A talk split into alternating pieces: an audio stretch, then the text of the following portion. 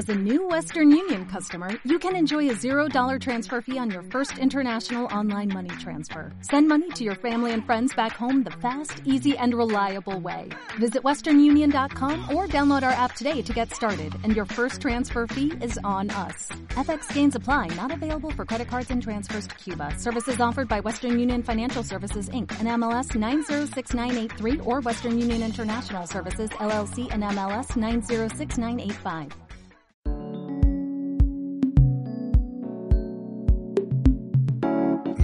Sonora.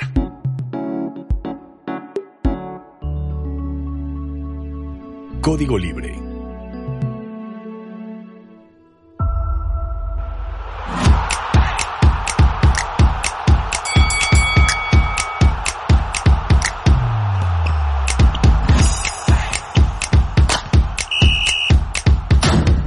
Saludo a quien me acompaña esta noche, Alan Solorio. Alan, ¿cómo estás? Muy bien, Juan Luis, gracias. Buenas noches, buenas noches a todos. Sí, un, eh, bueno, dos torneos, yo creo que los más importantes antes de, una Copa del Mundo.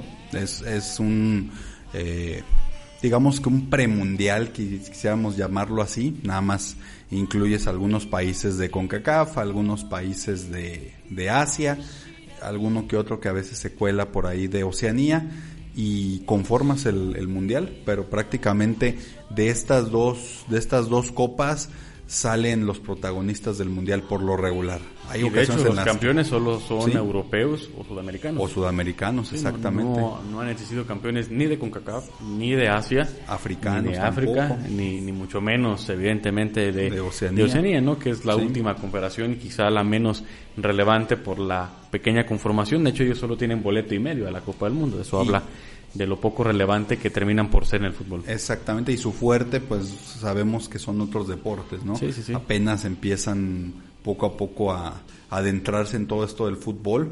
Ha habido buenos jugadores, pero destellos nada más. Selecciones así completas ha faltado mucho para que para que por ahí este consigan algo importante. Sin lugar a dudas, pero si hablamos de Eurocopa, de Copa América, antes de, de empezar a recordar, ¿cuál te late más? ¿Cuál te gusta más? Mira, por, por espectáculo, a mi punto de vista, siempre ha, ha sido más espectáculo la, la Eurocopa. Siempre tiene pues, eh, partidos más interesantes, partidos eh, un poquito a veces más, más, este, eh, más enfocados a, la parte técnica, ¿no? Pero obviamente nosotros siempre seguimos la, la Copa América por cuestiones de que México ha sido invitado en, muchas ocasiones y que ha sobresalido en algunas de ellas, ¿no? Y, y obviamente, bueno, ver a Brasil, ver a Argentina, eh, en ocasiones, por ejemplo, el caso de Chile, que tuvo, tuvo dos años este, fuera de serie. Eh, eso, eso, esos, esos equipos pues te, te, te, jalan a ver también la Copa América, pero a mi punto de vista, sin menospreciarla, siento yo que, que la Eurocopa tiene mucho más, mucho más espectáculo, es más organizada. Más mediática también. Más mediática y, y, y sobre todo creo que eh, quienes gustamos también de, de, de, eh, de, seguir a lo que es el, el, fútbol europeo, pues empezamos a ver jugadores que, que, que, desde muy jóvenes, cuando aparecen en la Euro, pues empiezan a destacar y después los, los encontramos ya en mundiales, ¿no?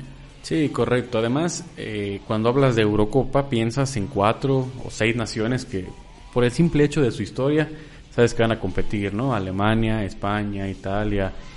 En cambio, cuando ves Sudamérica, piensas directamente en dos, ¿no? sí. que es Brasil y Argentina. Yo creo que el tema también, y lo vamos a ir desglosando porque el sistema de competencia es el que hace que un formato, un torneo u otro sea más relevante. La Eurocopa en, su primera, en sus ediciones anteriores a las últimas dos era de 16 equipos. Sí. Y una eliminatoria larga de donde participaban 50 selecciones hasta llegar a los 16 con los que ya era realmente el torneo. Entonces creo que eso cambia. ¿Arrancamos con Copa Eurocopa o con Copa qué si gustas arrancar? empezar por, Euro, por Eurocopa, parece... Vamos arrancar con la Eurocopa. La primera edición que vamos a recordar de 2004, a diferencia de, de, la Copa América, que ahorita lo platicaremos, ellos hacen la Copa América cada que le da la gana, sí. porque de repente son tres años, de repente son cuatro, de repente ya son dos, o metes la del centenario, que por cierto la Copa América es la más vieja de selecciones, el torneo sí. más antiguo. La Eurocopa sí son cada cuatro años al estilo de un mundial. De hecho, la Eurocopa termina siendo el torneo intermedio de selecciones de, del Mundial. Por eso se le llamaba ese famoso mundialito, ¿no? Como que el mundial más elite que, que puede existir. 2004, campeón Grecia. Platicábamos en el chat antes, eh, cuando estábamos organizando el programa, decías, ni tan sorprendente equipo de Grecia. Fíjate que yo, yo cuando veía el, el, juego de Grecia, el, parado, cómo, cómo jugaba, cómo se presentaba ante sus rivales, eh, era, era un equipo este, diferente desde, desde la perspectiva europea, porque siempre ese tipo de equipos este, nos tocó ver en alguna, no, no hace mucho, por ejemplo, a Islandia en, en un mundial, que obviamente tú dices, no esperas mucho de ellos, bien decías, pues sí, sí, sí promete poco a lo mejor, sí, sí no, no, no, crees mucho en ellos, pero de repente con los primeros juegos, me acuerdo que, ahorita que estamos viendo las, las imágenes, me acuerdo que, que, que varios de sus rivales pues esperaban contragolpearlos y, ganarles así la, la, jugada y cuando menos esperaban ya tenían dos o tres encima y ya no podían levantarse, ¿no? Yo creo que Grecia son de esos, de esos equipos que me atrevo a decir que si hubieran tenido un recorrido un poquito más, más largo, un poquito más de continuidad en, en, en varios de sus, de sus jugadores o en su, en su técnico que creo recordar llegó nada más hasta el mundial y fue fue todo. Después vino en picada el, el, equipo. Creo que hubiera tenido se hubiera mantenido no pero desgraciadamente bueno eh, ese tipo de, de, de, selecciones suelen dar un máximo y luego de pronto se acaban Sí, cosa contraria a lo que pasaría con España en las siguientes dos ediciones, que ya lo platicaremos. España llegó a un pico, se mantuvo en ese pico y después vino una pequeña declive, pero, pero aún así sigue siendo una sección importante. La final fue el 4 de julio de 2004, o sea que hace poco celebraban los griegos ese honor de haber tenido su, su participación más importante, su logro más importante.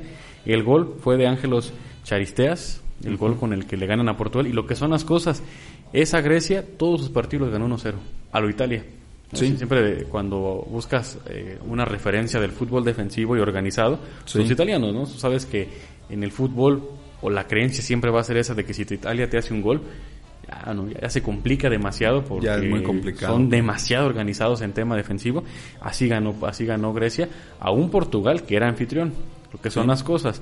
De las últimas cinco ediciones, tres anfitriones han llegado a la final y no han sido campeones. no han sido campeones. Que, a la postre después, eh, que lo, ya lo platicaremos, Portugal por fin se convierte en, en, campeón. Y que, y que yo creo que volviendo al tema de Grecia, este Juan, la parte también de, de del, del, parado que tenían ante los, ante los rivales, porque obviamente tú puedes decir, eh, tenemos 100% estudiado una España, una Italia, este, pero ya encontrarte con, con Grecia era, era una incógnita, ¿no? Porque siempre atrás fueron muy, muy reservados, fueron, prácticamente sabías casi toda su, su, alineación. Eran de esos equipos muy difíciles de jugar, como, sí. ¿Cómo le juegas? Sí, pero, pero ya de medio campo hacia adelante no sabías mucho, aunque había ya jugadores militando en, en, equipos de ligas importantes, aún así a la hora de integrarlos no sabías cómo iban a, cómo iban a jugar. No así, por ejemplo, una España que aunque lo pudieras tener al 100% estudiado, siempre una España era muy fuerte, sobre todo por la colectividad, ¿no? Sí, sí, sí. De hecho, eh, Portugal fue la primera selección en Eurocopa en ser anfitrión y llegar a la final. No la gana, eh, desafortunadamente para la causa, que por cierto en esa Eurocopa, Wayne Rooney se convirtió en el goleador más joven al marcar gol con tan solo 18 años de edad, eso obviamente con los ingleses. Curiosidades de repente de la Eurocopa, sí. que se llevó a cabo en Portugal y ahí vino una remodelación importante en estadios de esa nación, el estadio del Porto, del Dragón, el maravilloso estadio, y el del Benfica, que son los dos principales son los más inmuebles que tiene el, el, país de Portugal. Grecia, que pues fue su, su pico, como decías, ya después se acabó. Y llegó una nueva hegemonía dentro del fútbol europeo, una hegemonía que duró, podemos decirlo, pues sí, seis años, podemos calificarlo en seis años, o, o, dejarlo tal cual en cuatro años, dos Eurocopas, un Mundial en ese Inter. Llegamos a la Copa, a Eurocopa de 2008, Alan. yo creo que una de las Eurocopas más sabrosas, porque aparte tenía transmisión en México, Sí. donde España se logra campeonar ante el conjunto de Alemania. Una final que ganan con gol del Niño Torres. Sí. Niño Torres que estaba en sus mejores momentos y que ahí inicia esa supremacía de los españoles. Y que, y que España creo que además de que, de que genera un prácticamente ya una hegemonía y que, y que se veía un, una España muy práctico, ¿no? Eh, yo pudiera a lo mejor compararlo eh, no más a nivel, nada más a nivel clubes, en el caso de Barcelona, que ya tenían un sistema muy identificado, un, un, técnico pues ya muy casado con toda su con toda su, eh, su alineación sus jugadores. Creo que eh, España eh, sí empieza a generar ese ese fútbol práctico que, que yo creo que les hizo falta durante mucho tiempo porque yo me acuerdo de Eurocopas muy muy atrás que ni siquiera figuraba ni siquiera pasaba a la siguiente ronda no pero este España además de, de, de jugar bonito era un, un fútbol muy práctico y, y obviamente eh, son de esos de esos equipos este no me dejarás mentir que juegan y te dejan jugar. Entonces Sí. entonces pues había un espectáculo. Yo creo que ahí también genera una expectativa eh, el, el estar viendo a la selección española recuerdo que en alguna ocasión no no no recuerdo exactamente el año hubo un enfrentamiento entre España y México, un, un partido amistoso, y pues todos estábamos más que nada. En Azteca, por- ¿no? fue Ese, en ese Azteca, partido. sí. Venían de ser campeones del mundo. Sí, sí, cierto. Y, y que nosotros esperábamos ver pues una España como el que habíamos visto en el Mundial o en la, en la Euro y que era la expectativa, ¿no? Era, el- era el momento prácticamente de una selección que para mi gusto eh, hizo historia en, ese, en, en- en esos años. Sí, yo creo que si, si hablamos de selecciones que juegan muy que jugaron muy bien en los últimos 20 años, me viene a la mente dos, la del 2002 de Brasil, que, Sí. que era el yoga bonito de los brasileños, y esta de, de España que tenía una base importante, básicamente la mitad del Barcelona, la mitad del Real Madrid, y apuntalada tenía dos centros delanteros, uno del Atlético, que era el Niño Torres, uno de Valencia, que era el Guaje Villa, que el Guaje Villa posterior llegaría al Barcelona. Al Barcelona, sí. De hecho, en esa Eurocopa de 2008 termina siendo el goleador el Guaje Villa con cuatro tantos, sin embargo no juega la final. Por una lesión, es el Niño Torres el que asume, y ya lo decíamos y veíamos en pantalla el gol del Niño Torres, con el que España, tú lo mencionabas ahorita, nunca había sido un protagonista real, porque al final tú sabías que los protagonistas iban a estar entre 4 y 5, entre Alemania, entre Inglaterra, entre Italia, entre Francia. Sabías que ahí iban a estar, pero ahora ya cuentas a España después de, de lo que fue esta época. Pero ahí empezaba a transmitirse ese fútbol de Guardiola, lo que dejó Reingard y- con Guardiola a la selección. Sí. En ese momento dirigida por Aragonés, que solamente fue campeón en esa Eurocopa y después llega el relevo de Vicente del de Bosque. Vicente del Bosque, sí. Fíjate que algo, algo curioso de lo que señalabas ahorita de, de- del delantero de España, del niño Torres, siempre ha sido el niño un, un- un jugador eh, que consecutivamente se lesiona y ahora fue al revés, el que se lesionó fue el, Sí. es el Guajevilla y el que entra pues prácticamente la- a- al relevo es el niño Torres y sí era era su mejor su mejor tiempo en ese entonces estaba con el Atlético, Con el si mal, mal no recuerdo y, y yo creo que a, a ese Atlético le faltó muy poco para para, para ganar lo, lo, lo que ha ganado últimamente, ¿no? Pero, pero creo que el niño Torres, si formáramos un once ideal del Atlético, Sí, seguramente está. eh, eh, estaría ahí en esa época, ¿no? Que también a, época. España le ayudó muchísimo. Sí, el niño Torres que después se va al Chelsea, luego termina por volver al Atlético de Madrid. Iker Casillas, el gran referente Sí. en la portería, que pocas veces hay un referente en la portería de una selección. Normalmente es alguien de ofensiva, Sí. salvo el caso también de Canavaro en 2006 en el Mundial, que fue inclusive balón de oro. Me parece que Iker Casillas era la gran figura, pero tú recordarás, oye, en, en zona baja tenías líderes, además de Casillas, como Puyol, Puyol, sí. como el propio Sergio Ramos que ya comenzaba a ser una figura y en medio campo tenías a los dos Xavi, tanto Xavi Alonso como a Xavi Hernández del Barcelona, tenías a Iniesta, O sea, Sí. era un plantelazo. No, era, era, un, era un equipazo. Eh, ahorita vamos a ver la, la selección de 2012. Aquí tenemos la, toda la alineación. Pero, pero a final de cuentas, esta España creo yo que es tan constante, sobre todo en, yo creo que en el 80% de su, de su cuadro, que, que aunque lo estudiaras, Juan, que aunque dijeras, este, del bosque te juega así, y hace esto, y hace esto, y mete estos cambios, y eh, hace, hace todo lo que tú ya puedes traer aquí en mente, terminaba ganándote el partido o dándote la vuelta cuando tú decías ya voy ganando, ya los tengo, ya me falta poco, de pronto le daban la voltereta. y me faltó mencionar hombres como Santi Cazorla, como Cés Fábregas y como David Silva. Juan Mata. Juan Mata, ¿te acuerdas de Juan Mata sí, también? Por supuesto. Que, que, que a lo mejor no brilló igual que los, que los demás, pero fue importante también. Sí, y tenía, mucha calidad. Me parece que sigue jugando, ¿eh? Juan Mata. Sí, eh, pero no sé ya si... Creo que está en el Getafe donde llegó oficialmente Juan Macías porque ah, recientemente me tocó escucharlo. Esa generación de 2008 de España termina marcando la época, lo decíamos, porque es campeón en 2010 ante Holanda en el Mundial allá en Sudáfrica. Dos años después vuelve a ser campeón de la Eurocopa, bicampeonato o tricampeonato por llamarlo de alguna manera, por haber logrado los dos torneos de selecciones más relevantes del mundo. Y en la siguiente edición se vuelve a coronar en la 2012 cuando se comparte por primera vez ya este formato de, de dos selecciones o de dos países para, para hacer sede con un plantel que seguía siendo una base significativa de, del 2008. Prácticamente era, era, yo creo que la constancia, como te decía, del 80-85% de, de, del plantel de 2008. Por ejemplo, pues obviamente encuentras a, Iker Casillas, eh, a, Piqué, Xavi Martínez, eh, a Juan Fran, también muy buen jugador, eh, Iniesta, el referente de, de esta selección a mi punto de vista este Xavi Hernández, Niño Torres, Es Fábregas, también muy buen, muy buen este mediocampista.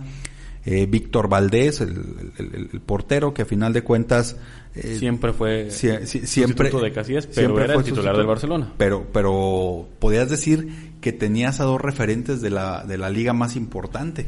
Sí, y de los dos clubes más mediáticos. Sí, sí, sí. Obviamente Xavi Alonso, Sergio Ramos, Busquets. Jordi Alba ya, ya empezaba a tener mucha referencia también en, esta selección.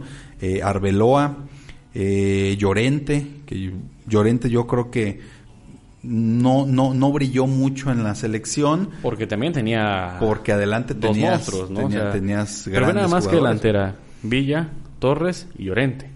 Llorente que en el Athletic era bueno, un, histórico completamente. Y que en la selección que, donde los hubieras puesto a la, a, la banca de, España serían titularazos, ¿eh? el que sea. Eh, por ejemplo, eh, está, está David Silva. Eh, Pedro, que también era otro delantero del Barcelona, que tampoco le alcanzaba para ser titular. Sí, no, es, es, es una selección yo creo de, de, de época. Yo creo de esas elecciones que los españoles lo, lo van a recordar toda la vida. Yo me atrevo a señalar que para España esa selección es como es como la de la de Argentina, la del 80 y la del 86, ¿no? La de Maradona, la de Maradona. este Ruggeri, etcétera, etcétera, ¿no? sí, sí, más o menos. Es, Además, es algo parecido, pero más ganadora la de España porque la de Argentina al final de cuentas te gana un mundial. Sí, y acá ganas un, gana un mundial y dos Eurocopas. Y dos Eurocopas. En un lapso de cuatro años. que, que se vuelve un proceso, por llamarlo de alguna manera, terminó siendo de seis por los dos años eh, eh, que, son previos a, ese, a esa Eurocopa de 2008. Pero en cuatro años levantáis tres títulos. Y no sé si a una selección europea lo haya hecho, ¿eh? Dudo, Yo creo que alguna vez Alemania, pero tendríamos que buscar bien este que Alemania, y, no fue así de, constante. Yo creo que a lo mejor sería cuestión de investigar bien, porque ha habido Alemanias muy fuertes, pero yo creo que, que así con esta constancia como la de España, no, no recuerdo. No, no, no, yo tampoco lo recuerdo. El camino de, de España ya en cuartos de final, eliminaron a Francia dos goles por cero eliminaron a Portugal 4-2 en penales después de un empate 0 por 0. En la final fue 4-0 Italia. Italia había llegado tras eliminar a Inglaterra en penales 4-2 y Alemania lo ven eliminado en semifinales 2-1.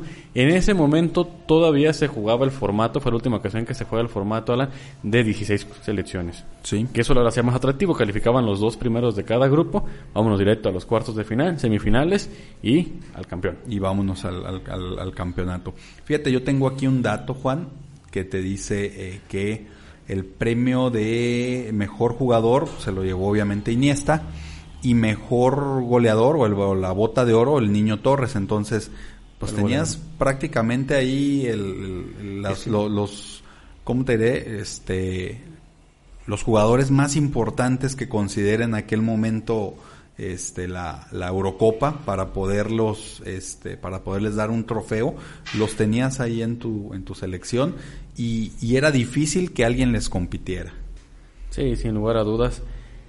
Sin lugar a dudas, la alineación fue Casillas, Ramos, Piqué, Arbeloa, Jordi Alba, Xavi Alonso, Busquets, Xavi, Fábregas, Iniesta, David Silva, de los que estuvieron. Y por, por Italia también había un equipazo, ¿eh? Buffon, Albate, Barzagli, Bonucci, Cellini, Marcinio, Pirlo, De Rossi, Montolivo, Casano y Balotelli.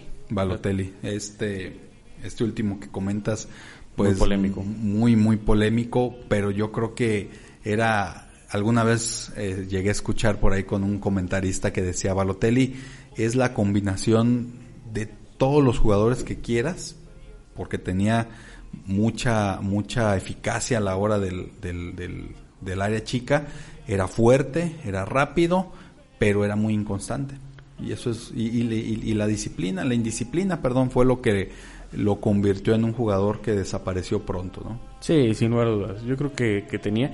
Y aparte era un tipo que se, de- se ponía, ponía demasiada atención a la tribuna. Sí. Yo sé que sufrió de racismo y eso es lamentable, pero le daba demasiada atención y, y perdía concentración, ¿no? Perdía concentración. Yo sé, a nadie le gusta ser víctima de algo como, No, como no, lo que es el racismo, pero al final, en el momento que estás en el terreno de juego, no deberías de dejarte llevar por lo que escuchas en tribuna, porque en teoría estás concentrado, ¿no? En teoría estás, estás es fijo a lo que está sucediendo en el terreno de juego. sí Ahí se termina la gran época de, de España. Nos vamos a la Eurocopa de 2016, una del- de las más recientes, evidentemente, donde Portugal es campeón en Francia contra Francia. con Francia, con aquel Francia que ya, ya estaba pintando para, para hacer una selección, como volvemos a lo que hemos comentado con, con España, de mucha constancia, ya había jugadores pues muy importantes, pero que yo creo que no daba todavía ese, ese salto a ser la Francia pues que conocemos hoy en día, ¿no? Pero, pero sí este Portugal, que yo creo que Portugal traía por inercia la, digamos que el positivismo, no sé cómo quieras llamarle, la, la actitud de Cristiano Ronaldo, que es un líder, en donde se parece un líder, y que yo creo que aquí, aquí fue, fue algo muy importante que, que en los últimos, no sé si creo que fue el último juego, el penúltimo juego, En la cuando se lesiona. Ajá. En la final. En la final, perdón, en el último juego donde se lesiona y que yo creo que de ahí también les inyecta un, un- una le- le- les pone una, in- una inyección de entusiasmo a la- a la- al equipo Era porque impresionante sabían verlo, lo que eh. estaba lo que estaba sufriendo el, su líder en ese momento Y de hecho en las imágenes ves más a Cristiano Ronaldo gritando, dando indicaciones que su propio director técnico. Sí. Portugal pasó en octavos de final, que ya lo decíamos, a partir de esta ya había más equipos, a partir de esta edición de 2016, ya en octavos de final eliminó Portugal a Croacia, en cuartos hizo lo propio ante Polonia, en semifinales ante Gales, Gales que ha sido una eterna promesa de los últimos 10, 15 años, Sí. junto con Bélgica, de equipos que, selecciones que pareciera que te van a dar ese, ese extra y que más bien lo han dado selecciones como Croacia que llegaron a una final de Copa del Mundo. que yo creo que en, en el caso de estas selecciones, Juan, eh, han sido más individualidades que, que- que juego en equipo o en conjunto, porque tú ves, por ejemplo, una Bélgica este, con este Lukaku, o ves, por ejemplo, a, a- a este eh, a Gales con, con este con Gareth Bale, y de ahí en fuera conoces uno o dos, o a veces tres, y, y de pronto no sabes quién juega, quién más juega, ni, en- ni dentro de los 11, ni afuera mucho menos, ¿no? A veces, hay veces que te cuesta trabajo saber, pues, quién, quién es, este, quién está compitiendo. como lo que ha pasado con Suecia o lo que ha pasado con otras selecciones donde tienen uno o dos referentes y se acabó, ¿no? Sí, tal, cual. Comentarte, Alan, en esa alineación de Portugal estaba Rui Patricio como, como el guardameta, Rafael Guerrero, José Fonte, Pepe, Cedric, Joao Mario, William, Andrés Silva, Renato Sánchez, Ronaldo, que, terminó saliendo y ingresando Cuaresma, y Nani fueron los, los hombres que ingresaron. Eder, que ingresa al 79, fue el que convierte el gol al minuto 109, con el que termina eliminando a Francia. Ya lo decías, un Francia que, que pudiera haber sido el siguiente equipo de época, como España. Digo, al final, si, si hubiese ganado esa Eurocopa, todos, posterior sería el Mundial que ganan. Era algo parecido. Y bajo la expectativa que generaron y finalmente fracasaron en la edición que recientemente terminó, Francia hubiera sido posiblemente un equipo importante. Por cierto, Griezmann terminó por ser el goleador de, Esa, de esa Eurocopa, que fue en Francia, que no pudo aprovechar para la causa desafortunada de los franceses.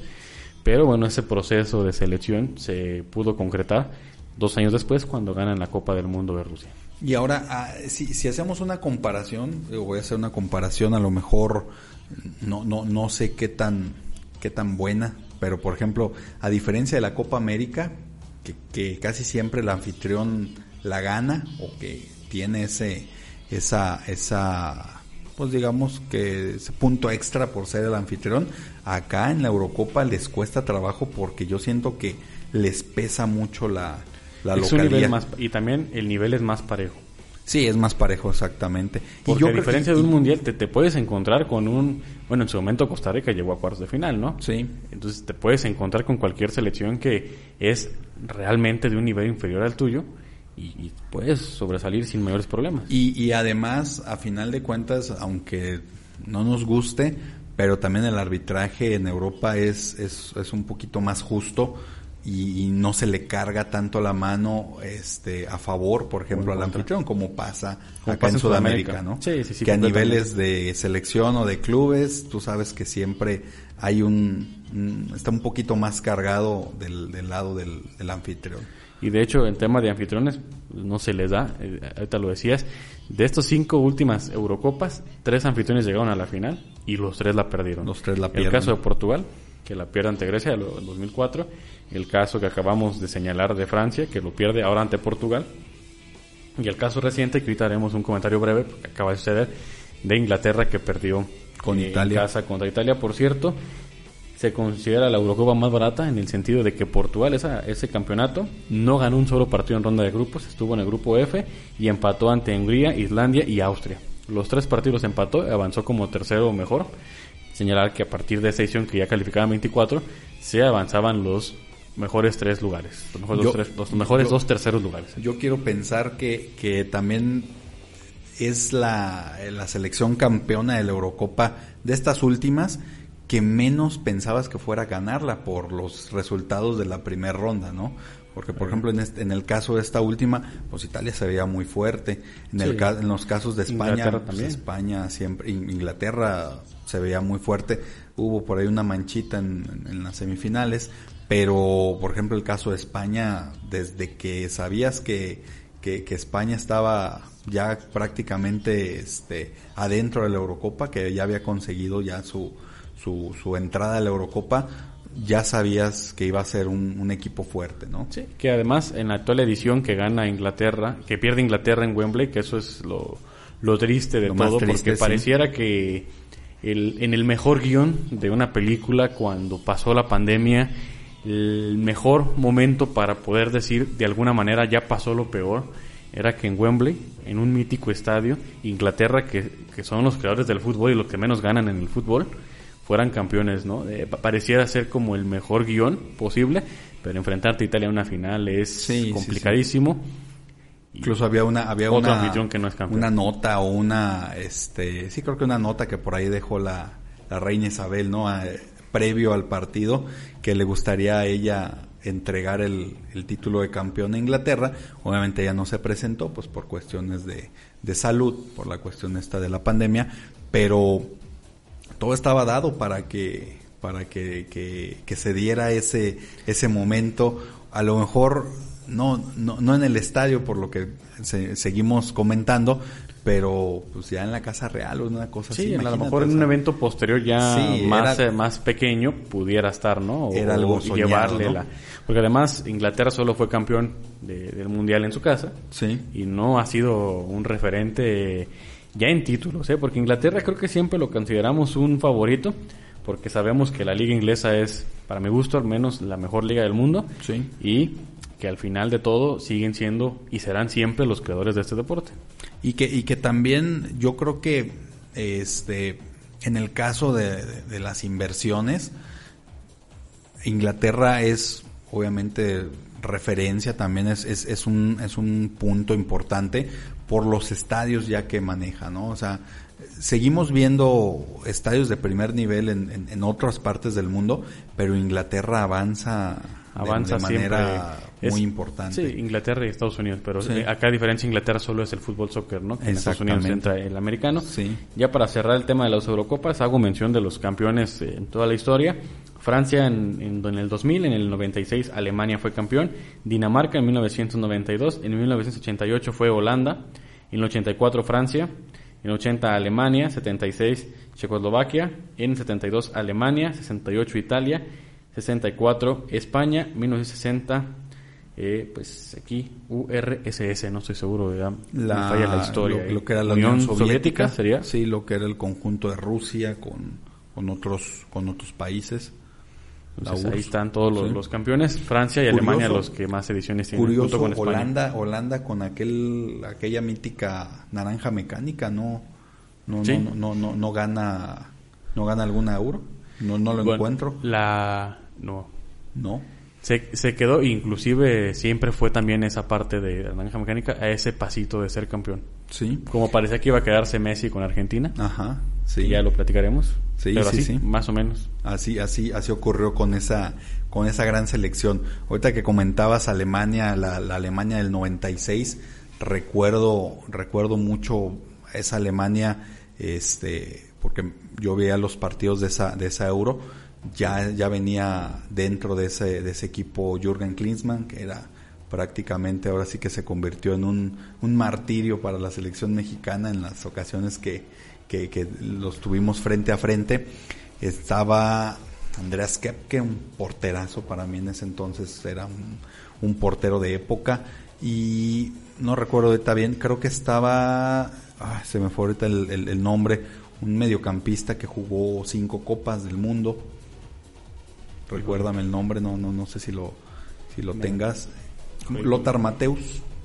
Lothar Mateus, ¿sí? Te lo quedo de ver. Sí, te- Mateus. Te, lo, te, lo, te lo Lo, investigo. lo investigamos, pero, pero eh, era una super selección, ¿eh? Era, era una super que selección. Alemania... Yo estabas muy que, chavo, Que en 96. procesos los alemanes son de los que mejor trabajan en ¿Qué edad procesos. tenías en el 96? Dos años. Dos años, ¿no? Yo sé No, que no, parecería sí. que tenía más. pero No, yo sí, años. yo sí lo veía, todavía lo veía en, en la guardería, pero veía el partido, no, no es cierto. no, no, no, yo ya tenía pues varios añitos, pero sí me gustaba mucho esa selección. Sí. Hay cosas con los alemanes que siempre eh, tienen los mejores procesos, son como los más organizados para hacer cualquier proceso dentro del deporte, al menos en el fútbol, Yo- que yo es donde más lo, lo hemos visto como ejemplo. Son impresionantes. Cerramos la Eurocopa, vamos con la Copa América. La Copa América que yo les decía a inicio de programa, la organizan cada que quieren, cada que les da su regalada gana a los de Conmebol, dicen, no tenemos dinero, vamos a organizarla. Fíjense, tan solo voy, voy a hacer mención a las últimas cinco ediciones. La actual, 2021, 2019, 2016, 2015, 2011, 2000... Ahí están. Cinco ediciones Y- en muy poco tiempo. Y que, y que, y que Nosotros este- fuimos hasta el 2004 para hablar de cinco ediciones de la Eurocopa y aquí solamente 10 años. Y que, y que te, te, te das cuenta que desgraciadamente en el caso de Sudamérica, que es muy buen fútbol eh, en ciertas áreas, porque en otras, pues sí, desgraciadamente no, no ha proliferado la- el, el- el- buen fútbol, llamémosle así. Este, ha habido muy pocos destellos de algunas selecciones, pero muy pocos, ¿no?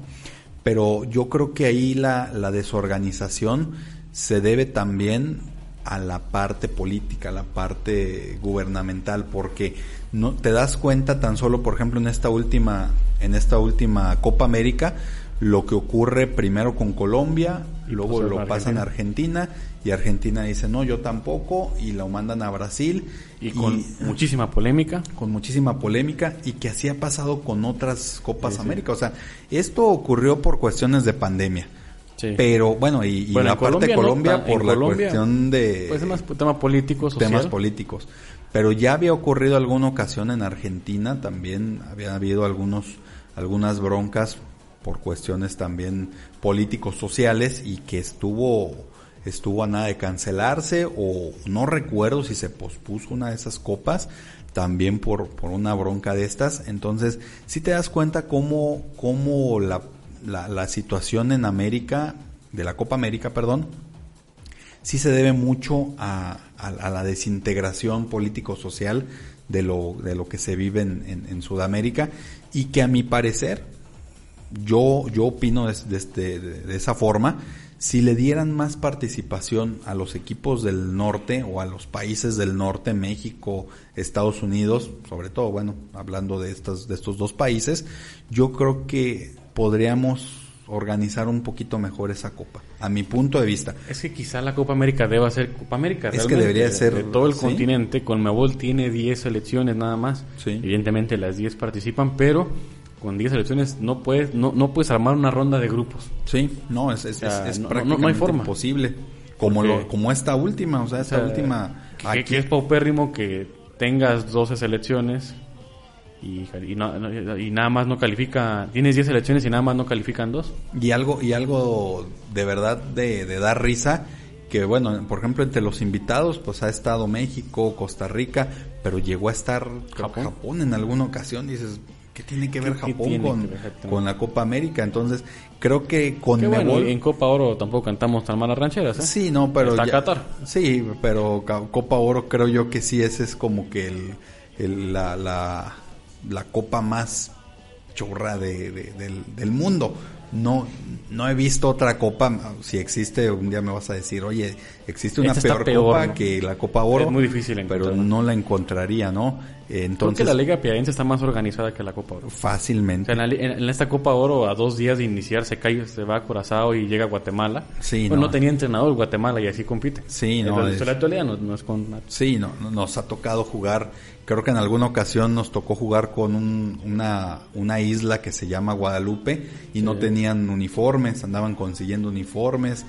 O Sí, sea, ha el sido... área de CONCACAF es un chiste, ¿no? Sí, en el preolímpico pasó lo mismo, o sea, Sí. todo lo que pasa. Pero bueno, acá hablamos de la Copa América, recordamos de la Copa América del 2011 hacia acá. En 2011 el campeón fue Uruguay. Que si hablamos de sudamericanos, vamos a encontrar selecciones con momentos muy buenos y con equipos muy buenos. El tema de Uruguay tenía dos ejes de ataque que se va a repetir ese mismo efecto pero con Chile con dos ejes de ataque principales.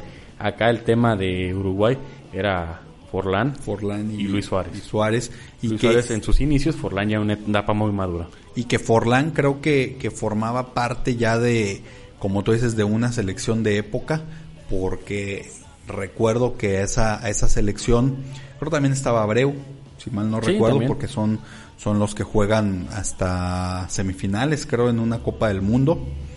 Este, esa selección era, era una selección que, prometía mucho, y digo prometía porque figuraba siempre, por ejemplo, Copa América pues la gana, en el Mundial llegan a un, a un punto importante, pero, pero creo que les falta dar ese salto para poderse comparar a lo mejor mediáticamente con una Argentina o con pues con un Brasil ya es muy complicado pero pero pero sí que, que dejaran huella no porque esa selección yo la recuerdo como una selección muy fuerte de medio campo hacia adelante en la parte de atrás también figuraban en eh, alguno que otro jugador pero le quitabas una de esas piezas y desaparecía la Sí, la allí el tema era. Forlán y Luis Suárez, Álvaro Pereira, también un buen jugador, Egidio Arevalo, que después lo vimos también acá a deambular en México, Diego Pérez, Álvaro González, Martín Cáceres, Cuautes de Lugano, Maxi Pereira, también de, de los importantes de los importantes que sí. tenía el equipo de Uruguay.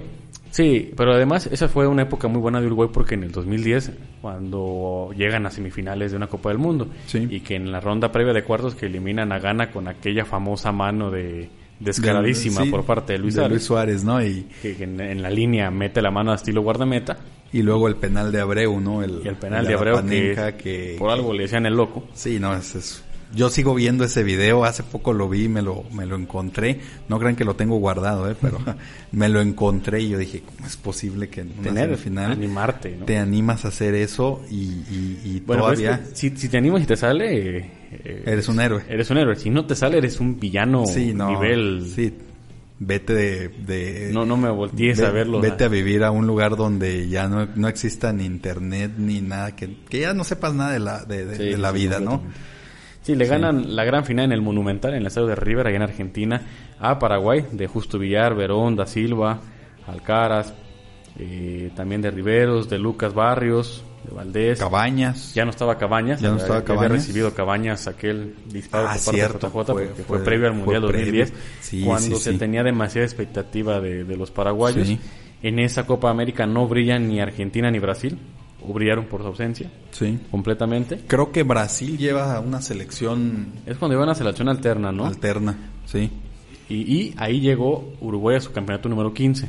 sí. Que hay que señalar algo, Uruguay tiene historia muy antigua de, de campeones. O sea, en la época de los 30, que fue Sí, el primer pues, campeón del fue el mundo. primer campeón del mundo, de bicampeón, el famoso monument, el famoso maracanazo. Sí. O sea, que Uruguay sí tiene historia, pero le ha faltado eso que decías tú de lo mediático, ¿no? De ser realmente una selección en la que pienses cuando escuches Sudamérica. Sí, porque yo creo que nos han vendido más la, la, magia de Brasil con, con el yoga bonito o, ese juego espectacular de aquella Argentina que mucho, mucho era Maradona, prácticamente era, era su, su eje de, ataque y, era un, jugador referencia en, en- en el caso de Argentina.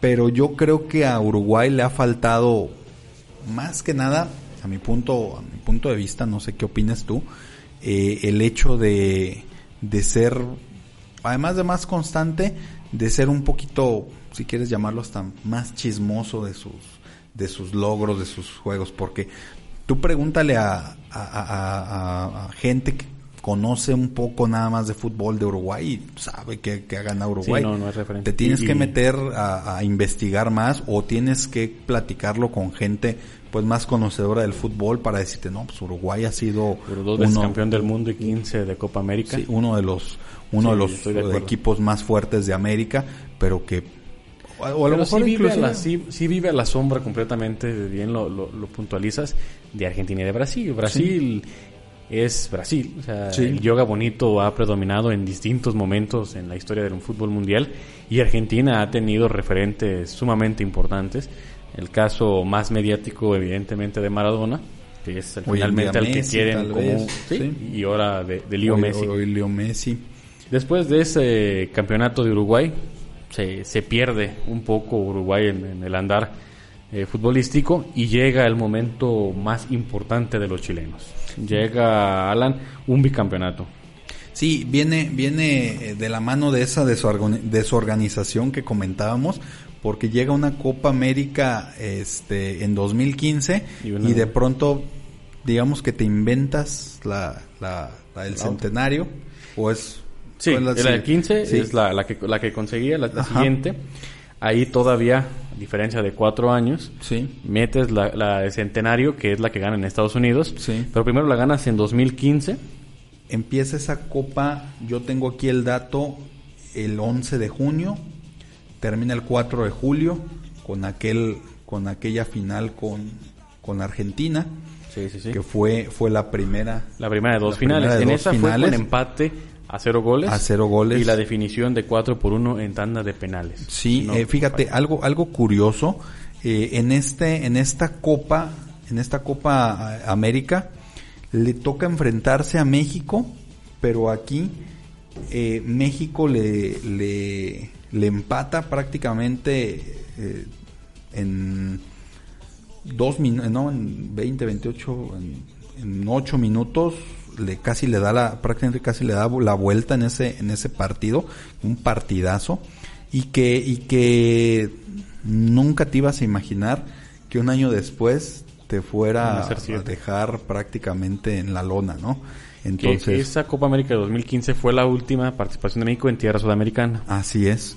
Ya porque la de 2016 es en Estados Unidos. Sí. Y invitan inclusive más equipos del área. Sí. Por una edición especial. Que va a Costa Rica también. Va a Costa Rica, eh, parece que también Honduras. Fueron los cuatro de, de, CONCACAF. Sí. Que así debería de ser. Yo creo que tranquilamente puedes meter a los seis equipos de a los diez equipos de Sudamérica mete seis de Concacaf y seguramente es un torneo continental más atractivo no y que y, una eliminatoria previa de Concacaf para llegar a la Copa exactamente. O, o si te gusta por ejemplo lo que lo que voy a expresar yo ahorita a mí me gustaría ver una eliminatoria en, en, en el continente en América donde previo a eliminarte con los sudamericanos hubiera una eliminatoria aquí entre eh, Norte y, Centroamérica para después ir por en, Conmebol y eliminarte con equipos directamente de, de, Conmebol desde Sudamérica y que ya obviamente bueno ahí ocuparías tener más boletos yo lo entiendo pero creo que, que sí está muy muy fuera de serie los boletos que tenemos acá arriba y, los boletos que tienen allá. Pues es o sea, tener hasta cuatro y medio y, falta los que se le van a dar a México ahora con el siguiente mundial que va a ser en la zona. Sí, sí, en el que tres anfitriones van a ser. Es, es, es, ridículo. Es ridículo prácticamente, ¿no? Sí, completamente. Llegamos a la edición de 2016 que fue una edición muy mediática porque se lleva a cabo en la Unión Americana. 2016 se cumplen 100 años de ese torneo que por cierto el primer torneo de Copa América lo gana Uruguay, ya lo decíamos, los uruguayos eran muy, muy fuertes eh, en aquellos años, en aquel tiempo, hace mucho. 2016, Estados Unidos, una copa para recaudar billetes verdes. Claro, de acuerdo. Claro, tú sabes que eh, el hecho de llevar eh, partidos a, Estados Unidos no es por otra cosa que por la venta de boletos, las entradas. Tú sabes, por ejemplo, la Copa Oro, cómo la hacen allá el, el, el folclore mexicano que, que, que, genera esta copa allá y, por eso también yo creo que Conmebol decidió hacer algo parecido a CONCACAF, decir vamos a Estados Unidos, allá tenemos también pues mucha, evidentemente hay muchos sudamericanos, hay mucho, hay muchos sudamericanos viviendo allá y, y, e invitamos equipos de, del área de Centroamérica porque hay más todavía habitantes eh, hondureños, este, eh, costarricenses, obviamente mexicanos en, en, el área del norte, ¿no? Entonces sí, fue una copa fue para para generar una una buena entrada de dinero. Y vaya que entró. Sí. Chile vuelve a ser campeón. Chile con esa referencia completa de sus dos puntas o sus dos ejes del ataque. El caso del Rey Vidal, Arturo Vidal y el caso de Alexis Sánchez, que en algún momento fue inclusive delantero del Barcelona, sí. del Arsenal.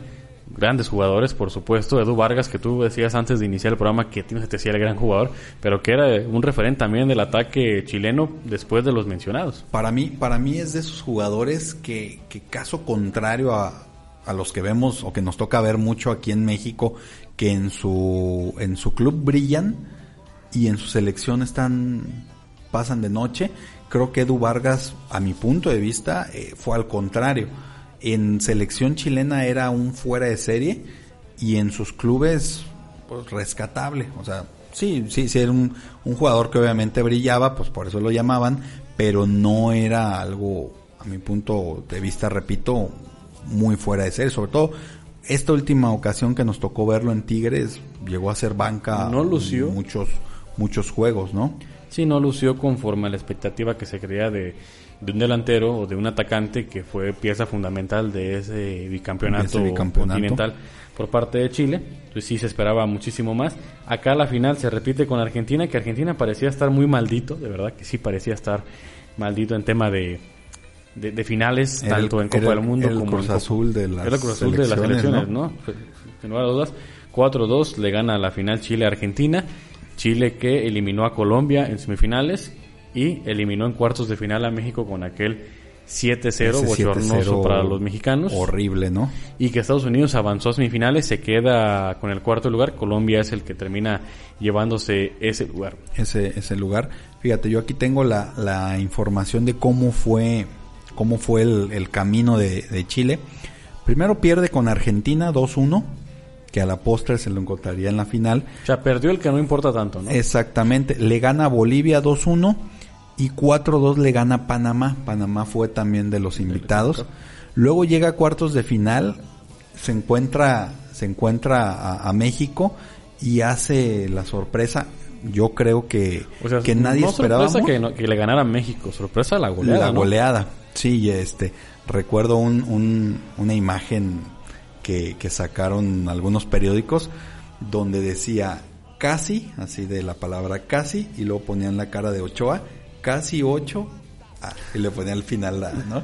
Y, ¿Eh? sí, decías, Casi ocho. Casi fueron ocho, cierto, ¿no? Entonces, fíjate, aquí tengo la alineación incluso se me hace un- una, una cosa este impresionante porque México no lleva su selección B o C, Se lleva ¿no? su- con su- su O sea, mejor iba. Memo Ochoa, Paul Aguilar, Araujo, Moreno, que ya estaba jugando en, en el extranjero, Layun también estaba jugando en aquel tiempo En el Porto, Guardado pues ya tiene años jugando en el extranjero, eh, Dueñas, eh, Chucky Lozano, Chicharo Hernández y el Tecatito Corona Era una buena selección. era una buena selección. O sea, inclusive hemos llevado, yo creo que selecciones peores, de, de- de menor nivel a, a- a la, a la Copa América y no nos había pasado esto. ¿eh? No. No, bueno, una humillación así no, porque en la de 2011 México fue último lugar, pero también iba con una selección alternativa. Sí, eh, Copa Oro. Ahora, pero yo no, sé qué tenga que ver, eh, no sé si te vaya a gustar el nombre de Juan Carlos Osorio. Si algo Bueno, ¿qué tenga te que ver de ese, de ese 7-0. Bueno, es que con Juan Carlos Osorio todo era posible, menos ser regular. Sí. O sea, todo, todo era posible. Sí. Chile campeón de esa edición y ya, porque se nos está acabando el tiempo, para hacer nada más el tema de la mención, Brasil. Brasil que es campeón en la edición 2019. Y Argentina, Y Argentina que termina está- siendo campeón en la edición 2021. Argentina y Uruguay, los equipos o las selecciones que más títulos tienen, con 15 cada uno. 9 tiene Brasil, que es el, que la selección que sigue en cantidad de, de títulos. Chile tiene dos, Perú tiene dos, Paraguay tiene dos, Ecuador tiene uno y Bolivia también tiene uno. Así están repartidos los títulos en Copa América. que, que yo creo que ahí es, es, es más eh, eh, desproporcionado que lo que vemos en la euro. Porque Sí. en la euro eh, no te encuentras selecciones que hayan sido campeonas y que después desaparezcan prácticamente, como en este caso un Bolivia Sí, o un, o un Ecuador, que incluso es muy rara la vez que ellos califican un mundial, hablando. Son selecciones hablando, muy- Sí, entonces Perú ha sido más constante últimamente, pero también hace que. bueno, Perú perdió, la, años perdió 3-1 esa final del Ajá. 2019 con, con, con con Brasil. Con Brasil, perdón. Entonces, sí. de cierta forma, sí es un poco más regular. Es más regular de esos, de esos otros eh, equipos, quitando pues a Brasil, Argentina y Uruguay, que de ha sido el más constante de. Que de- ya en de los demás. últimos años, pues la, la regularidad siempre está Brasil, Argentina, Uruguay, Colombia y Chile. Y pecadito, un poquito Paraguay. Sí. Ya Perú de repente se aleja cerca y bueno, ya que decir de Bolivia, ya que decir de, de Ecuador, que, Sí. que normalmente no pintan en No, nada, sí. en absolutamente nada. Y que México ha llegado a varias finales de esa, de esa Copa América. Sí. Dos. A dos finales, Dos de hecho en el finales. 93 que fue el debut, llegan a la final. Llegan a la final. No se gana. Y en el 99 también llegan a la final y tampoco. Colombia, Tampoco se gana, pero bueno, sí. ha habido buenas participaciones. En 2007 también fue buena participación. En semifinales se queda México. Sí. Yo creo que el único buen momento de Nery Castillo con, con selección. Pues el gol más importante hasta de su vida, yo creo. sí, sí, sí. Aquel sombrerito. Y también en ese partido contra Brasil, precisamente, hace gol Ramón Morales. Ramón Morales, así es. Bien, llegamos a la parte final de Flashback Deportivo de esta edición de Eurocopa y Copa América. La retomamos precisamente porque acaban de surgir los campeones. Los campeones, En sí. este caso fue el tema de Italia en Europa y en Sudamérica el caso de Argentina. De Argentina. Alan, tu comentario final. Pues eh, dos copas muy diferentes en, en cuanto a, a nivel, en cuanto a organización. Atractivas las dos porque, pues al final de cuentas, a quienes nos gusta el fútbol, Juan, eh, estamos ahí pegados viendo qué es lo que, lo que ocurre, lo que ofrecen.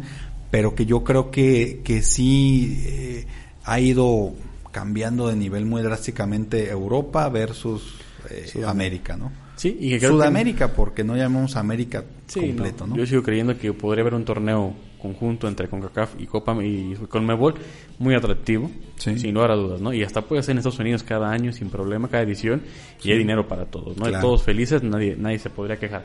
Lo que sí es que la Eurocopa, a mí no me gustó el tema de ampliación de equipos, porque lo hacía muy atractivo cuando eran 16, pero bueno, es parte también de, de esa intención que ha tenido la UEFA y ahora con Infantino en la FIFA de dar más oportunidad a otras selecciones. más pequeñas. Lo que sí le doy punto bueno a Sudamérica o a la Copa América, el tema de la pasión. Creo que sí es más pasional lo que se vive en Copa América, a pesar de que hay, países que te, te impregnan en, Europa por tener también aficionados muy peculiares, pero aún así creo que, el tema de la pasión en Sudamérica es, es no nos es muy diferente. Sí, esa parte esa parte la ganamos yo creo de, calle porque eh, los países... Y con este, Argentina tienes, ¿no? O sea, con la pasión de los argentinos. Sí, en las, los países en, en, Europa la mayoría son muy fríos.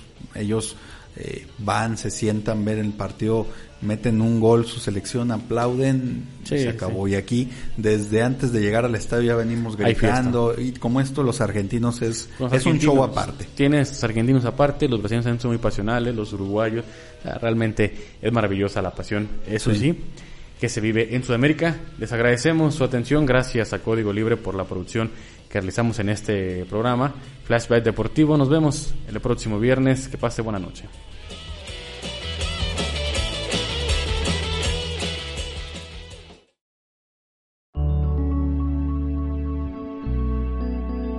Código Libre